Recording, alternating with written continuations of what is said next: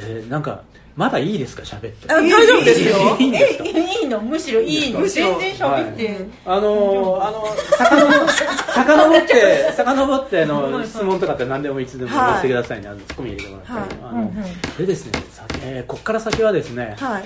かなりちょっとマニかなりマニアックな話を。え 今基本でもさ、はい。今話だったら、あれマツコの知らない世界もいけそうじゃない？そうだね。話聞いててこれマツコいけるなと思って。ちょっとおあめっちゃ編集されるからさ。そうそうだよね。短時間だから。うんうんうんここまではまああのーなんだろう最低限やっぱり名古屋に住んでるからには知っといてほしい知っといていただきたい。最低限うちら二人で聞いてなんかすごいもったいない感じになってきた。金取れるよね。なんですけどこっから先はですね、あのーこっから課金にしようかここから先はねあの誰が聞いて面白いんだっていう話でもあるんですけど僕の中でもまだちょっとまだ全然調べきれてなくって、うん。もう推測推測だけで作って作ってってる推測推測だけで今組み立ててる話なんですけれども、えーさっき言ったそのね発祥の横井シェフがソウルで生み出して独立自分をやってそこからがあんかけスパの始まりですよっていうのが公式の、うん。まあ、歴史でもちろんそのこと自体は全然間違ってない。別に横井さんもちろん嘘ついてないしその通りなんだけど実はその前史みたいなものが多分あるんですよ。そ多分ね。いいきなり思いつかないだろうって。はい。そういうそういうことですそういうこと。そうそう。で研究者。前史があってなおかつ、うん。その前史はまるでなんだシーラカンスのようにまだ細々とそこから伸びてる。要するにその横井ソーレからさっき言ったそのレシピ公開したことでブワー伸びたわけですよ、ね？なんだっけあのカンブリア大爆発みたいな ああいうことが起こったんだけどその前史の1000カンブリア期からこう細々とこう来てる系統樹みたいな分かりやすいような分かりにくいようなあるという話がありましてですね、でこれはね難しいんでどっから話せばいいのかな。えそれってはい。名古屋の話？名古屋名古屋です、はい。でですねもうかあの僕もねうまくまだ自分の中で整理ついてないんですけど ざっくり言うと、えー横井さんが生み出したものの何がすがかすごかったかっていうと、うん。黒胡椒をメインに風味を組み立てた、んねで黒胡椒ってなぜか名古屋の人好きなんですよ 手羽先とかもそうでしょ。そうか。あれ黒胡椒か。あれ黒そう胡椒はいかそうだ。はいはい。で昔のその名古屋料理の文献とか見てても、うん。割とその黒胡椒を薬味にしますみたいな砕いた黒胡椒を、何のお役にあのお茶漬け的なものをであの江戸時代のこれは名古屋じゃない江戸時代のその料理書いわゆるその豆腐百珍とかああいうものが出てたような、あの時代のやつにも胡椒飯っていうものがあって、うん。ご飯に胡椒を砕いたものを薬味にしてそれにお湯と醤油かけて食べるみたいなものがあったりして日本も意外とその一部でその胡椒の文化ってのあったんだけど割と名古屋ではまあその比較はできないですけど確かに古いそのレシピとかでも郷土料理的なあ胡椒出てきてる黒胡椒っていつからあるどうまあ、江戸時代にはあったってことですよね、うん。だからもうそれこそその食材というよりはその薬問屋経由でみたいな話だったのかもしれないですけど。白い胡椒とはい。黒い胡椒とはい。は？どうでしょうね当時は。ただやっぱり白胡椒っていうのはあの製法が特殊なんであ。普通に作れば黒胡椒できるんであそうかそうか、ん。そうなんだ、まあおそらくはわざわざ白胡椒じゃなかったんじゃないかなという気もしますまあなんせその横井さん大発明はその黒胡椒をがっつり効かせてうん。それこそその当時の最先端ハイカラなねスパイシーなわけです。つ世の中でスパイシーなものって常に最先端の一角を担うんだけどあそれがまた一般化していってみたいなね。うん。今のマーラー文化もそうなんだけど、うん。まあ、そういう位置づけの大発明があったでもいきなりあれが生まれたわけじゃないと。スパゲッティ自体は当然そのスパゲッティ専門店はほとんどなかったかもしれないけどていうかなかったのかもしれないけど、そのソーレの昔みたいなその洋食屋のメニューの一角にはおそらくスパゲッティがあったんだろう。じゃあそのスパゲッティはどういうものだったろうかっていう考えた時にですね、これまたあとなぜそうなるかっていうのをまあまた後で多分ちょっと説明しますけど、うん。ざっくり言うと今のあんかけスパにおそらく近いものなんだけど大きな違いはいいわゆる横井さん以降のあんかけスパが黒胡椒がっつりだったのに対しておそらくその時代のものってのは意外と実はハーブだったんじゃないかと。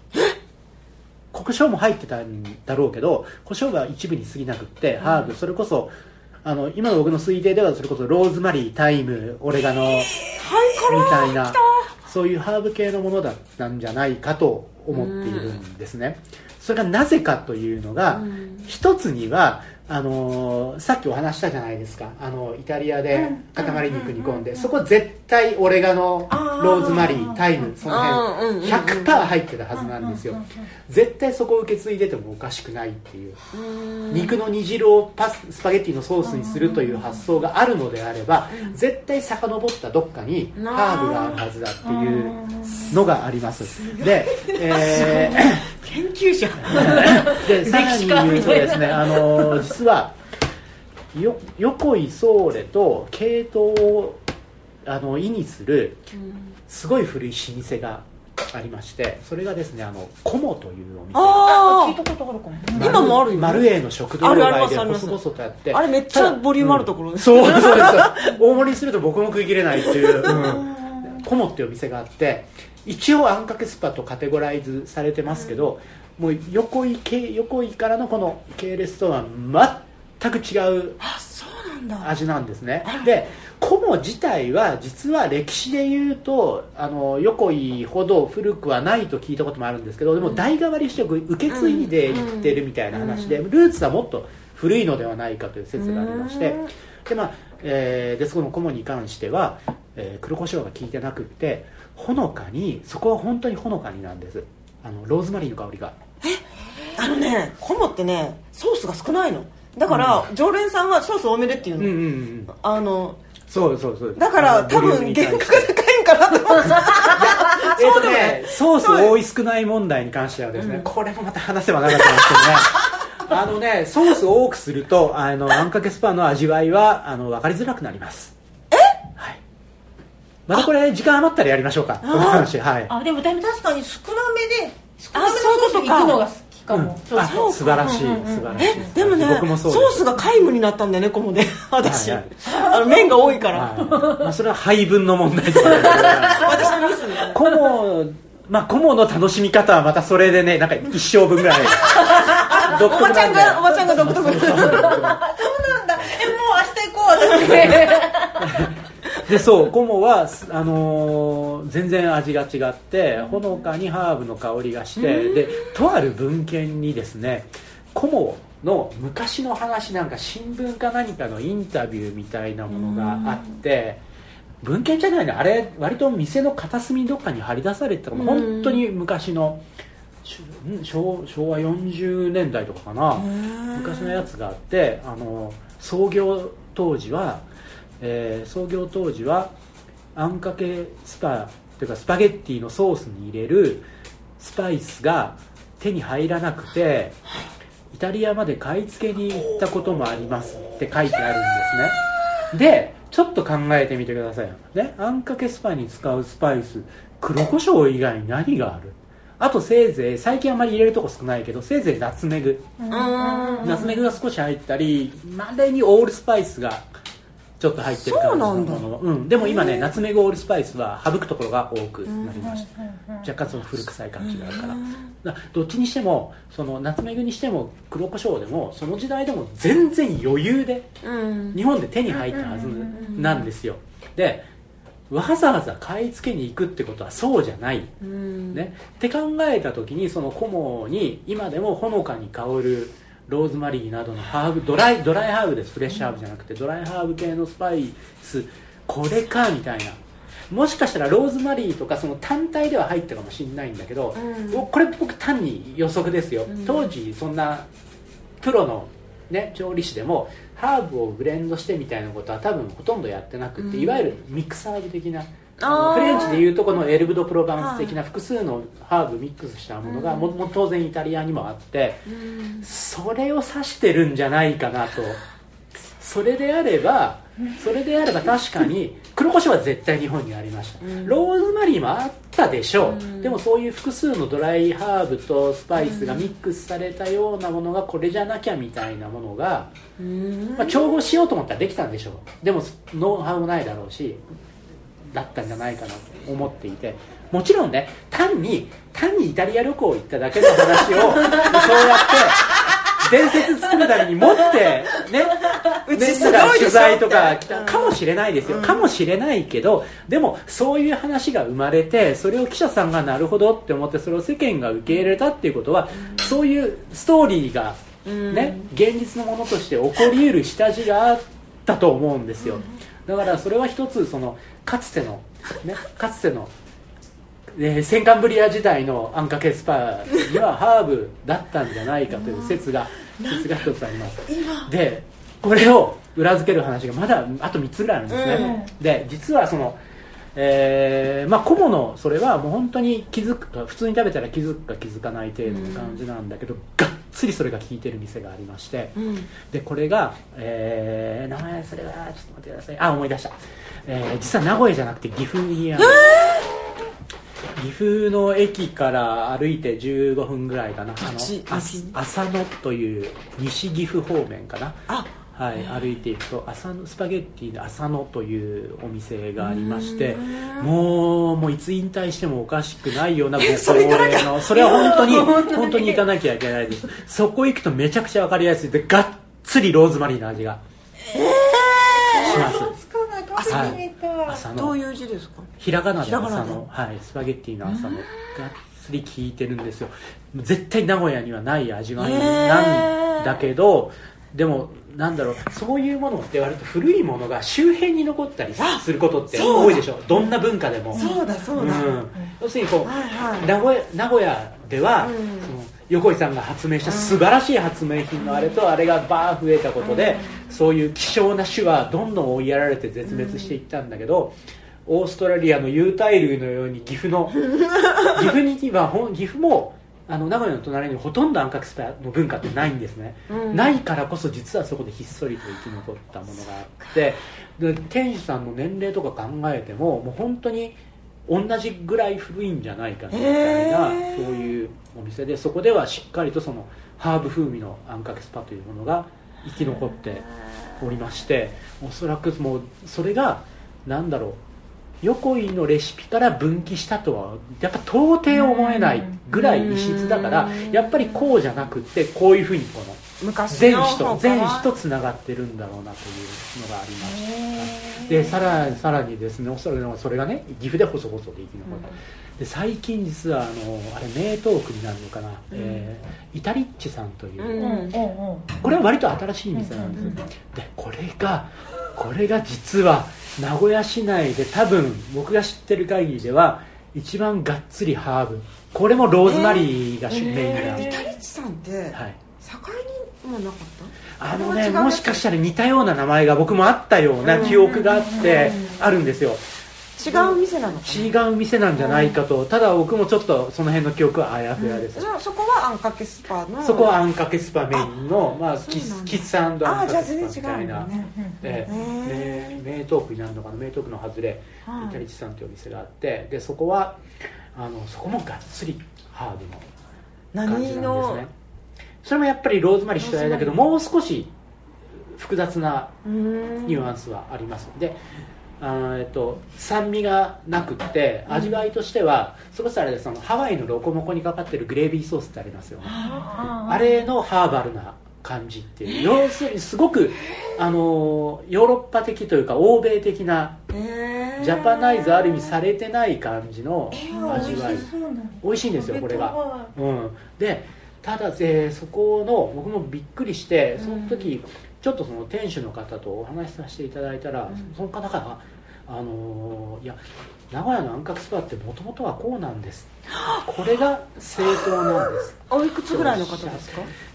僕と同い年ぐらいじゃないかなと思そううんですけどね。だからその方はその方は、えーそのかつて天白かどっかにそういう店があって今はもうないとで自分はその味を？受け自分にとってはワンかけスパはあの胡椒のあれじゃなくってこのうん。ハーブのこれだったからそのを受け継いで自分はやっているえって。これ本出しましょうか？本になるよこれライライライティングできる人が2人いるんですよ。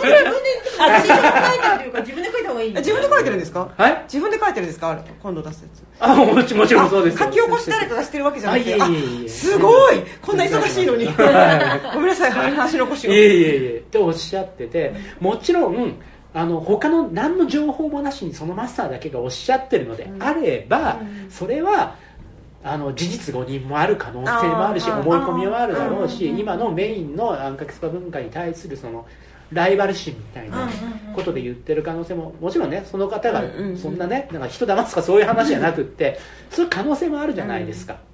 でもそれを裏付けるような話が、今さっきお話したように浅野の話であったり、ちょちょいちょいそう出てくるんですね。そうそれで。いや待てよみたいになるそう。のそうやって考えるとやっぱりさっき言ったように洋食屋に、まあ、名古屋の洋食のシーンがあってその中には、えーカツレツビフ的なんかと並んでおそらくスパゲッティというメニューもあっただろう、うん。でそのスパゲッティっていうのは大体どういうものかっていうと当時そのイタリアンそのものを出してた可能性もないし多分もっとなんだあのーなんだいわゆる洋食屋的な流れでやってただろうから、そのグレービーソースデミグラスまでいかないグレービーソースに、あのハーブ効かせてみたいなものがスパゲッティとして出されていたっていううん。信憑性っていう仮にこれあくまで仮説ですよ、うん。そう考えるととりあえず今までのことは全てすっきりとなるほどつながるじゃないですか。もちろん他の可能性もいっぱいあると思いますよ。でも一つの仮説として今のところこれ破綻がないんですでそれの破綻がなくってそれをかすかにう裏付ける事実がありましてそれは何かというとまさにその横井さんの、えー横井さんのですねまだ創業間もない頃のいわゆる名古屋食べ歩き的な昔のこのポケット ポケット文庫みたいなカラー文庫ありますよね。資料集めもすごい資料集めね。そこに、あのーまあ、載ってるわけですよ、うん。えー横井がね。そこでね横井さんのセリフとして「うちのスパゲッティは仲間内では邪道と言われとる」って書いてるんですね。で最初僕それをその本を初めて読んだ時には邪道ああなるほどね。もう全然イタリアンじゃないしね。みたいなふうに、ある時待てよと思って。待てよって思って仲間内じゃ邪道と言われとる。その仲間内がイタリアンのスパゲティ使ってる作ってるわけがないじゃん。みたいな、つまり横井さんが発明したあの胡椒の効いた赤いあんかけスパ以前というか、うん。少なくともその同時代に同業者は専門店ではなくその洋食店でうん。全然違うタイプのスパゲッティを使って作っていたのだろうということが少なくともあれと違うタイプだけど何かしらその技術的交流つながりがあるであろうレシピが並行して存在してたわけですよ。でそれがまさに実はそのハーブのグレイビーソースのソースだったんじゃないかって思うとこれもまたその横井さんの仲間内で邪道と言われとるっていうのがピタッとはまるし、ねミステリーハンターみたいな。そう。でなんだろうなそのなんとかやっぱり僕もその同業者だからそれを言ったであろう時の横井さんの気持ちもなんとなく分かってでそういう従来のものと全く違うものを俺は作り出してで今人気が出つつあると、あいつらそんな俺をやっかみやがって邪道扱いするけど今に見てろよみたいな。なんかそういう気迫というか、うん。負けん気みたいなものが、僕はそのセリフから、うん。あこういう類のことを我々はよく言うみたいな。そうそうそう、うん。うん。っていうのがなんかすごい伝わってきてそれはそういう背景があったんじゃないかなと思ってまだわかんないですよ。もっといろいろ調べていくとうん全然違う形見えてくるかもしれないんだけど今の時点でその仮説は割と裏付けるというかそういうことがいろいろ調べれば調べるほどこう出てくるんでここはちょっと掘りたいなと。か横井さんに聞きに行くことができない？もうね多分もう今更あのもう横井さんがどうこうじゃなくてあれは自分が発明し自分がうん。広めていったっていうストーリーを覆すようなことも誰も言わないしただ可能性があるとしたら僕またそのそのイタリッチさんに行ったのすごい最近たまたま一回すちょっと偏僻な場所にあるんで車じゃないといけないような2度目を行けてないんですけどあの次行ったらもうちょっと詳しく伺ってうんその元になった店はどういうお店だったのかみたいなことがうんただその方もそのお店しか知らない。僕がその浅野岐阜の浅野の話をしたらご存知なかったし多分そのお店しか知らなくってだからそっからもうたどれないんですそれは。おそらくご存命じゃないのかなその店。少なくとも引退されてて話聞けるようなあれじゃないだろうしだからそのイタリッチさんからその前の店まではルートをたどれるんだけどそっからはちょっとこう難しいのかな。浅野さんとこはどうなんですか？浅野さんももうなんかお話を聞けるようなわしは昔からこれやっとるみたいな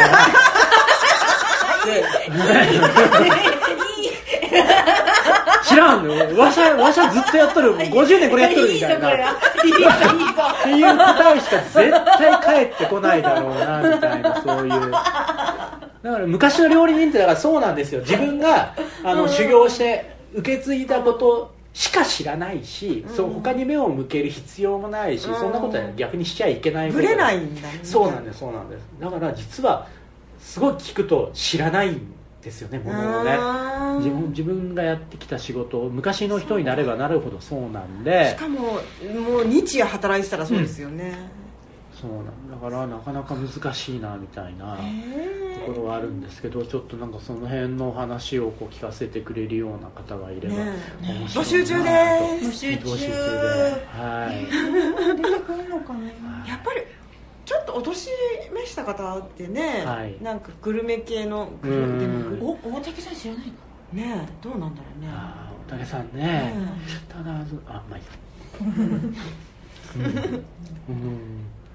そう大竹さんが、まあ、僕直接面識ないですけど、あん。かけスパとかについて書かれたりとかしてるのを読む限りは、まあ、特にこう強いご興味はないのかな。あ 専門専門外っていう感じ確かに。なのかな。ここまでのなんかたそうねそこそんな追求するここまで追求するかねみたいな。うん。そう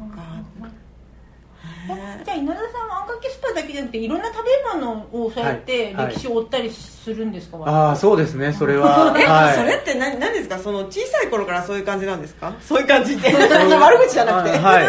そういう感じですね。僕はあの世の中には2種類の人間がいると思ってて、お土産でお菓子をもらった時に、しおりを読む人と読まない人っていう。読む読む2つに分かれるんですけど、僕はそのしおりがあれば100%読むししおりが100ページやったら絶対100ページ読むだろうっていうよ。うななんか知りたいみたいな、うん。あの後ろの原材料は絶対見ますよあそれも見ます。はい。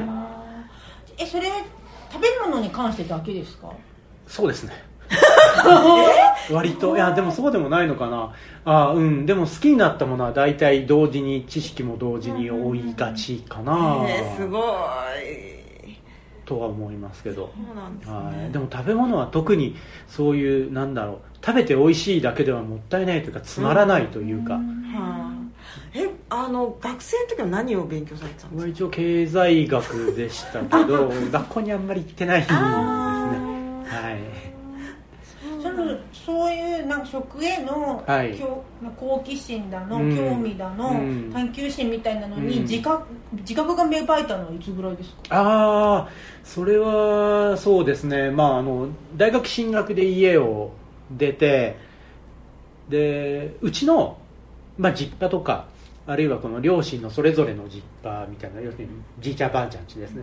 なんですか一族全全員割と割とこんな感じだったんで。それツイッターで見た、はい、でまあ割とそれが当たり前だろうぐらい思っててそのね、なんか一つのものに対してなんかどうのこうのってみんなで言い合う。みたいな割とその食べ物に関しては延々、えーいい教育。ねいいね。本当それがあの当たり前で、で出ていろいろこうねもっともうちょっと社会が広くなってから、あのーあ意外とみんな食べ物に対して冷淡っていうか 冷淡。あこんなに食べ物に対して興味ないんだみたいな、あ割とどうでもいいのねこういうことってって、その時に逆にあそうかこれのこのこういうの特殊だったんだなみたいなのは感じましたけど、はい。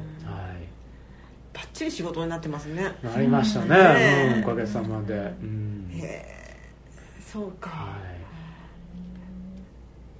い、うん、だからそのやっぱりね僕も、まあ、ここまで今推論に推論を重ねたりだけどやっぱりそのあんかけスパだけに対する興味じゃなくてその、うん。まあ、養殖全般も好きだし、うん。もちろんそれ以外も好きだしやっぱりその養殖全般をこう掘って掘ってったから掘ってそこ掘ってったからそのあんかけスパの形がこう見えたみたいなところもあるしうん割とすごいこう、はいね、関連して、うん。うん。でも何でも結構つながってるから。そうそうなんですだからそこ広げれば広がるほど何らかがつながっていくみたいなね。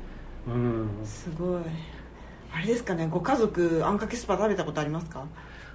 あ僕家族ですか、うん。あえっ、と実家の方の。はは、ないですね。そうなんだですよないですね。その家族でみんなで食べてみてほしい。いやーでもね多分ね理解できないと思います。あはいおそらく一発では。ああでも僕の妹とかは割とあれはすごい。ーそうなんですね 確かにあれはすごい。へえ言ってましたね。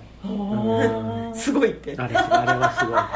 どういう意味のすごいだろう。いやあのただのジャングフードじゃないよね。みたいなあ理解が及んでる。うん。すごい兄弟だな。あれはすごいね。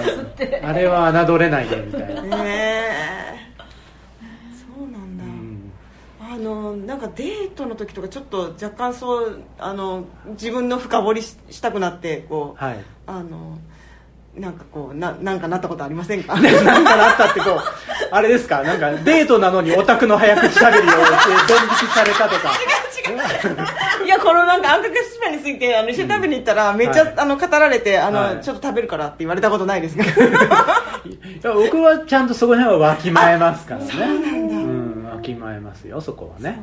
すいませんでした。ただちょっとでも食いついてきて。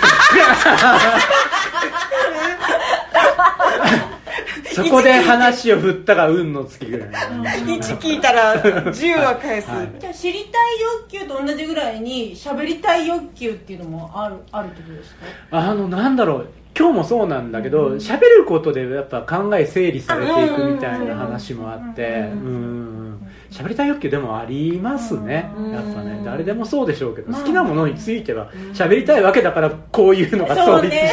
ありがたい話、ね。こん暑いわもうとりあえずあの店行くもん。私とりあえず今度行ってイタリアンねじゃあ浅野とか行く？浅野行きたい行きたいね。そんな辺境ばっかりする多分理由もあれなのでじとゃあ王道王道も攻めつつ王道も攻めつつね。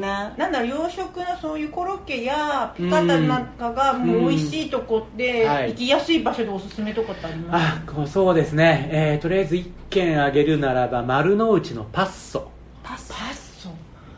はい。え何屋さん？洋食屋さん？いやそこはもうあんかけスパ専門店あんかはい。だからはい。そこであそういうことか。はい。そこのあのちょちょっとねあのまた細かい話しますけど、うん。ピカタっていうメニューがありまして、うんえーほとんどのあんかけスパ屋さんではですねピカタっていうとこういう丸い卵のうん。お好み焼き状のオムレツにこう豚肉がペラペラっと入ったようなやつが出てきます。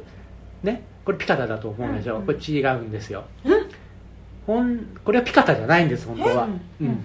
で本当のピカタもちろんご存知でしょ？洋食屋さんでピカタっていうと、卵にそうそうそうそう、あの粉チーズとか、うん。粉はたいてうん卵くぐらせて、あくまで豚肉の黄身の,、うん卵あの卵の衣みたいな、うんポークソテーの一種として出てきますよね、でそれを出してる数少ない店の一つがパッソパストでピカタ頼むとちゃんとこうお肉が独立した、それこそその古き良き洋食屋さん的なピカタが出てきてちょっと待って。今普通のあんかけパスタ屋さんだとどういうのが出てくるって丸い丸くてフライパンに要するにですね卵をバッとスパニッシュオメレスの薄いみたいなやつにやってはい。で、えー、と実は数少ないその純正のピカタに近いものを出されるのが横井さんなんで、またギリギリその文化命脈を保ってるんですけど横井さんが、まあ、ないでしょうけどそのやっぱ丸の方が楽なんですよ作業的に。厨房のオペレーションとして。しかもボリューム感も出せるし、うん。コストも下げられるしいいことずくめうんなんだけど、でもあの、まあ、だからこそほとんどのお店はその丸型の円形のオムレツ状ピカタなんだけど、つけて焼いてるんじゃなくてはい。ジャッてやるんですか？あのリング焼きみたいなことですよいやもうフライパンにうんフライパンにのフライパンに。そうそう1 8ンチフライパンとかに流して、そこにペッペッペッペッってこう豚を置くパターンとあかそっちかあそういうことお好み焼きみたいなもしくは先に豚肉焼いてジャッと流すとか卵とじみたいなうんなんせこの一個一個は独立してなくってあくまで豚肉入りの平たい卵焼きみたいな。そうなんだ。食べたことない。それを食べたことがなかった、うん。そっからでしたね、でだから私美香があのあれそっちなんけどあっと思って。おれみたいな、うんうん、だからそういうそれこそそのねあの料理のこと詳しい人がピカタって言われたら思い描くようなピカタのしかも非常にこう手それが仕事が丁寧なやつだった。へだからそこのハンバーグミートボールという名のハンバーグとかも、もうハンバーグ専門店よりうまいだろう、だからあれなんですよその今時のそのに肉汁じゅわーみたいな、うん。ふわふわみたいな、うんまあああいうんじゃないんですよ。ちょっとこうしっかり。にしっとにうん。ああ好きなやつだ。であほのかにナツメグが香りみたいなガッとこう焼き方練られてみたいなうんそういうのが出てきたり。その方がそのうん。ねお金かかるそう。ギュッてやるとね。そこはあのーまあその洋食屋的な仕事がしっかりなされているところの一つかなと思います。もう一個あったけどまた今丸の内のあたりでえー、と丸の内結構あるんですうんねあのあの辺は割と幸い古い店が生き残っているうんうんああそっかそっか。ので、サラリーマンの人たちうんにか支えられている。まあでもパッソーね実はそのパッソーはですね僕が初めて行って半分残して帰なんか量とかってなんとなく丸の内っぽいなって思うなんとなく思ったんだけどうんそうなんだ。えそうずっとやってるんですね。はい。はい。なんもうなんかごめんなさいって感じですね。本当に。あの時は本当すいませんでした。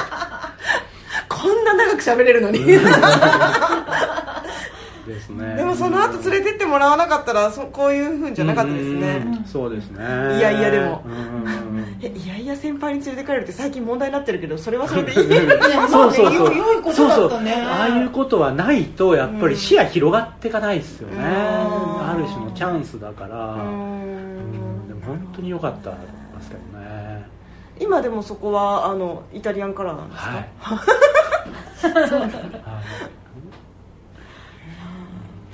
ちょっとなんかすごいね。今日今日すごい発見がいっぱいすぎ話て聞いてるだけだけどもうなんか映像なんなんていうの？ネットフリックスのドキュメンタリー。な なんか浮かんできてなんかあ稲田さんがそうそういうの全部追ってる。私なんか私なんかミステリーハンター本当に歴史のなんかもっと、ねえねえミステリーっぽさもあるよね。そうなんかこう、うんあの船に乗ってあの、うん。ミステリーあの解明の旅に出かけるみたいな感じの。イタリアまで行ってるところ浮かんだよね。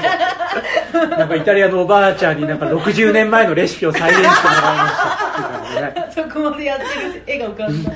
同じ味だ。みたいなこれだ。よこれだ。漫画っぽい漫画っぽくもあるじゃん、こうメインストリームと別のさうんこれ歴史漫画にがなるんじゃない、流れててみたいなねねえ売れますよこれねええ売れるででもこれ今こうやってなんだこれいい加減じゃないですけど、うん。こうまあ、あある意味ある意味いい加減にこうしゃべくってるからいいけど、うん。一一個一個裏取ろうと思ったらもう膨大な作業で。ね。ね、ここではね、まあ、あくまで憶測ですけどね、うん。僕が知ってる範囲ですけどねみたいなうん。話だからこんだけ気楽に喋れるけどこれ本気でやろうと思うと大変なことになるんで本当に誰かにこれ誰かに本当に本気でやってほしいと思って。うんちゃんとあのねあの文献たどったりうん。ルポに行ったりとかがでねちゃんと思い込みとかじゃなくってうん。できる方が誰かやってくでもやっぱんな。いそれかなそれにはパッションがないとできないから、はい。多分稲田さん超える人は現れない 現れないんじゃない？とは思うようんなんかここここまでこ以上にはいなんかそのあの熱を持って喋るの聞いたことない。もう正直もうこれ以上僕の手には負えないみたいな世界にえじゃあ問題点を書き出してもらってうん。それをみんなに振ればいいんじゃないですか？なるほどね、うん。こう分業みたいな感じでこのセクションを。ここに行ってきてとか、はい。イタリア行くチームとか。それあのコモさんみたいにあの。へそう。あらそうなんですよ、えーまさかあんかけそばでこんな話になると思ってなかったねえねえねえ。まさかこんななんかもっと私もふわっとしてなんか、あうんおかげスパンの食べどころみたいなのを教えてもらうのかなと思ったら、うん。まさかそんな 歴史の話になるなんて、え。すごい。面白いんですよ。で面白い上にねその今言ったそのハーブ系グレービーの文化にしても洋食屋の誇りにしてももうすもうなんか先細りでもういつなくなってもおかしくないっていうコモも浅野も後継者多分いないし、えあそうなんですか、うん、多分もうす多分もコモってチェーンじゃなかったんですか？いえいえ元からあそこにうそうあそこに一軒だけある。はい。もうあそこねごカウンターもいいんだよ。そうなんですそうなんですへ昭和な感いじつもう店閉められてもおかしくないような状況なんでもうこれなんか灯火が消える前にうん。やっぱ全てを知っといた方がいいしできることならそれが消えないような、うん。ね、流れになると。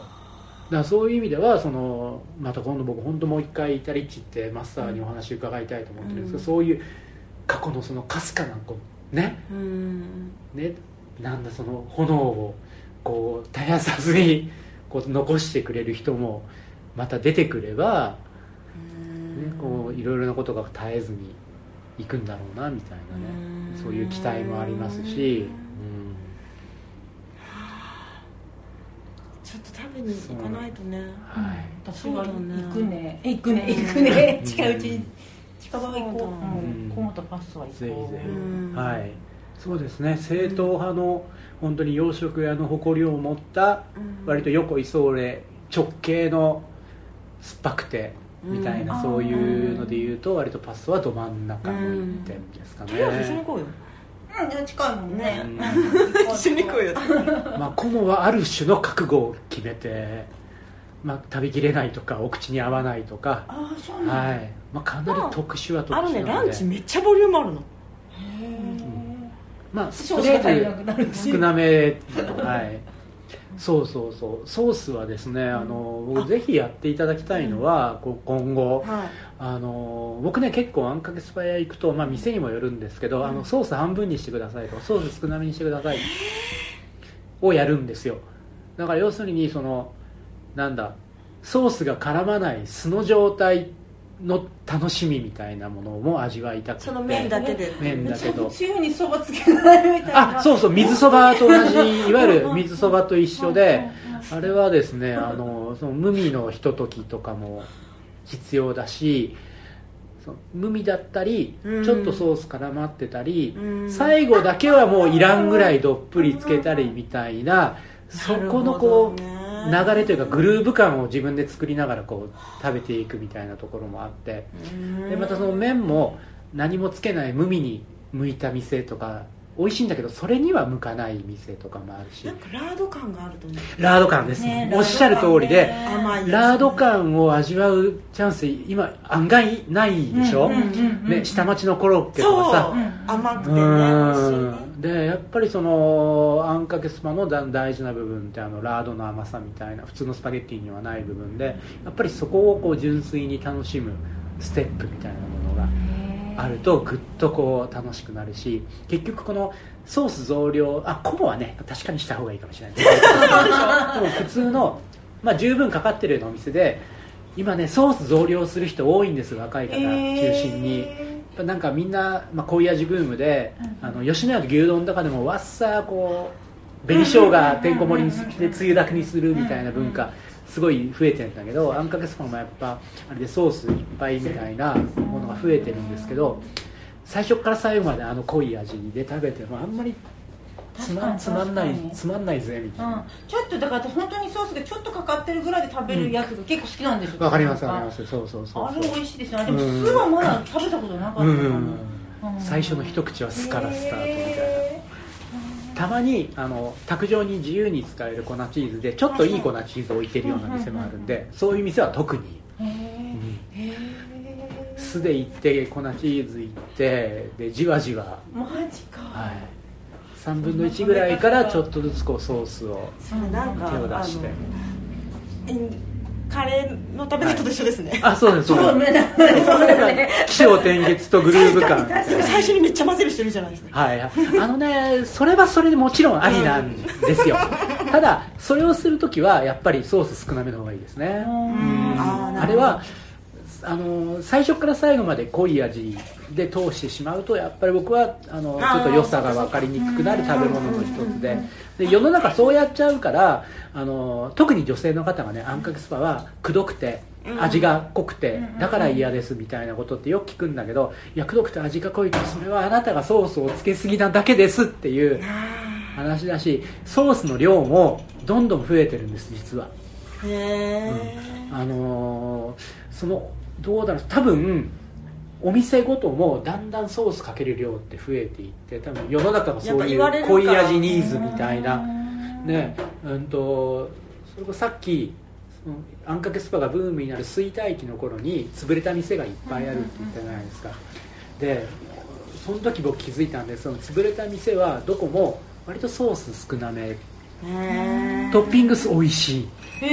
ソース少なめで店の作りはその重厚系みたいなそういうの割と残念ながら淘汰されていったソース少な確かに洋食っぽいかも。うん、あそうか。ギリギリそうギリギリの、うん。そう。あくまでその味は補助みたいな。えあとちょっともう一つ質問。あのはい。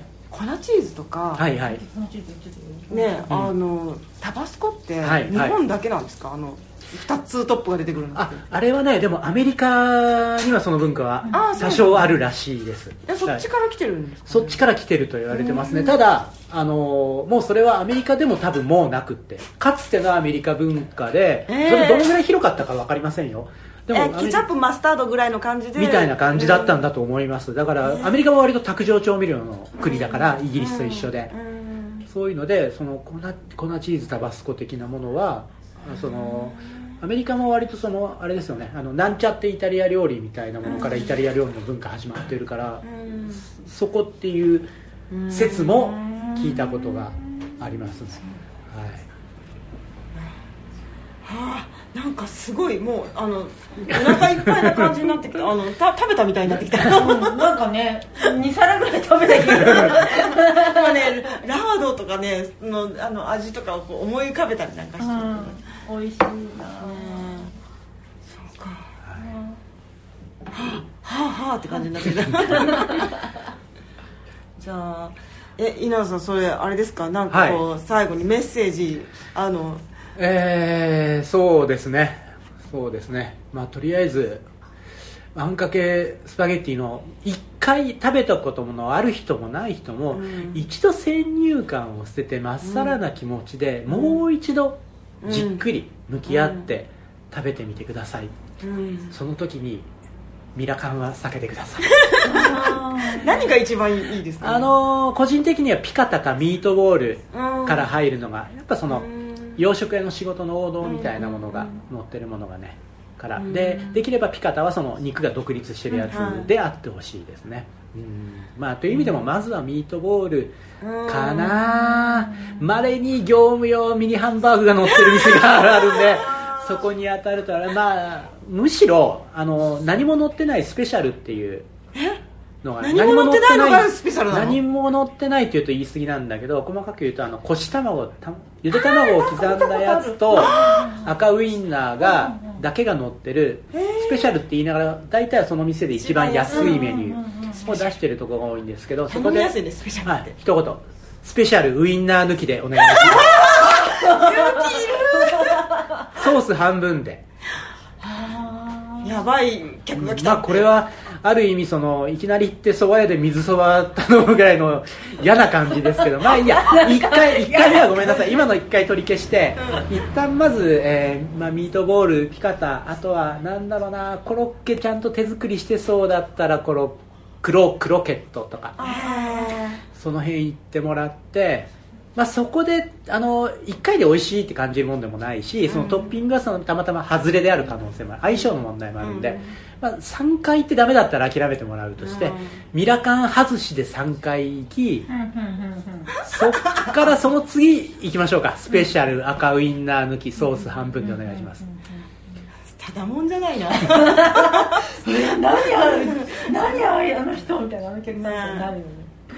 へえ。えまたね違う目線で、ううん。ん食べてもらうと何か発見があるかもしれないです、ーすごいですね。3回行けってなんかすすごいね。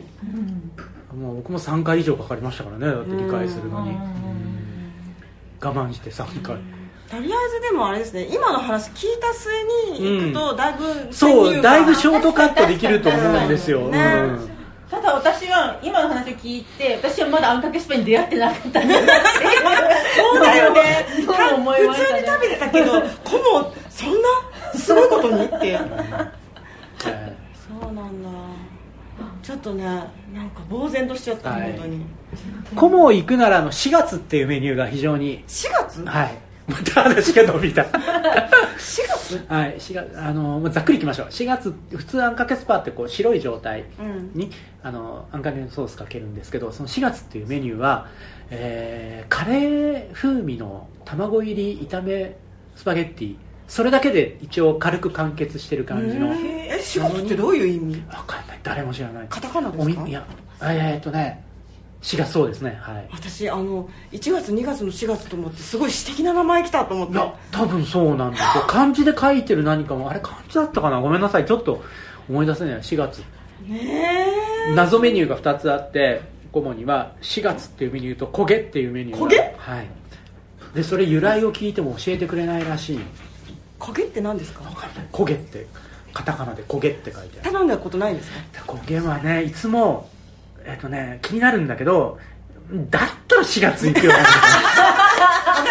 この行ってこれ何ですか？ってとりあえず聞いてみればいいのね。まあそうですね。うんうん。まあ何であるかは一応説明が書いてあるんですよ。でもどうしてこの名前なのかは誰も知らない。え何であるんですか？ん？な何何なんですか焦げって？わかん焦げ多分調べたら分かりますけどあ。僕はちょっと覚えてないです。あ。何かを焦げてるわけじゃない。何かをどうしたものっていうこう名前は、え。ーすごい。うちも謎メニュー作ろうかな。ああもうそういうのあった方がいいです。よ深みが出るからうん。一緒一皿8000のあんかけスパやるや やらないけど誰も来ないから。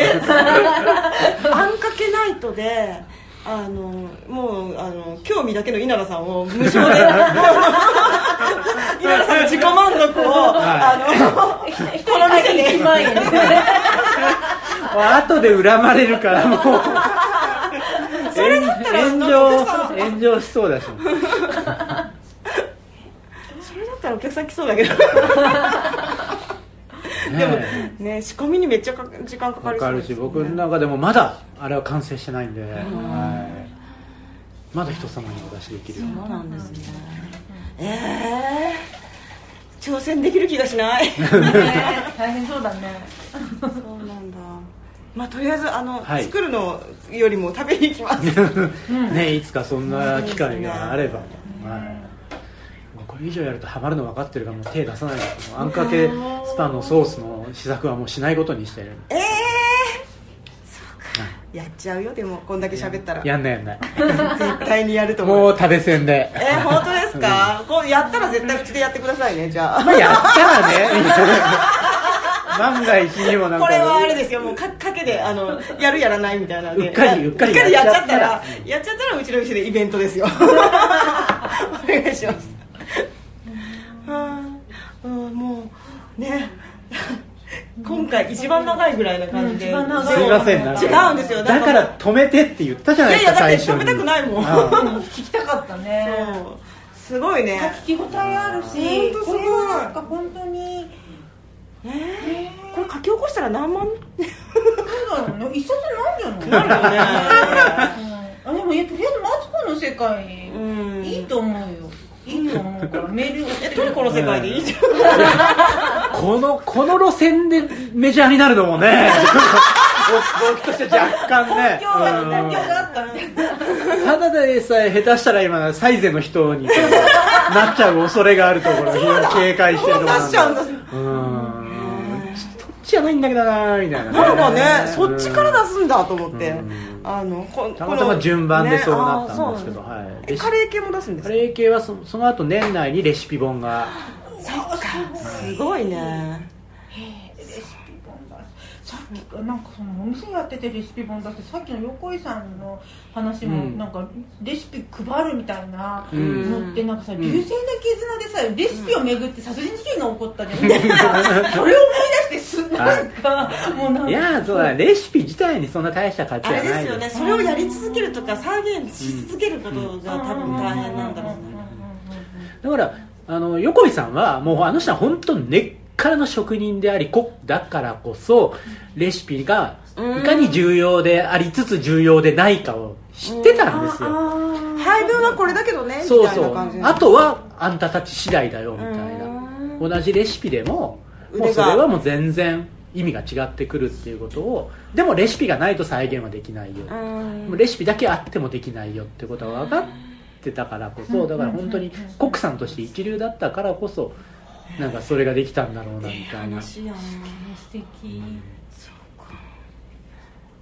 なるほど。はい、ありがとうございます。ありがとうございました。あありがとうございました。ーすっきりしました。すっきり。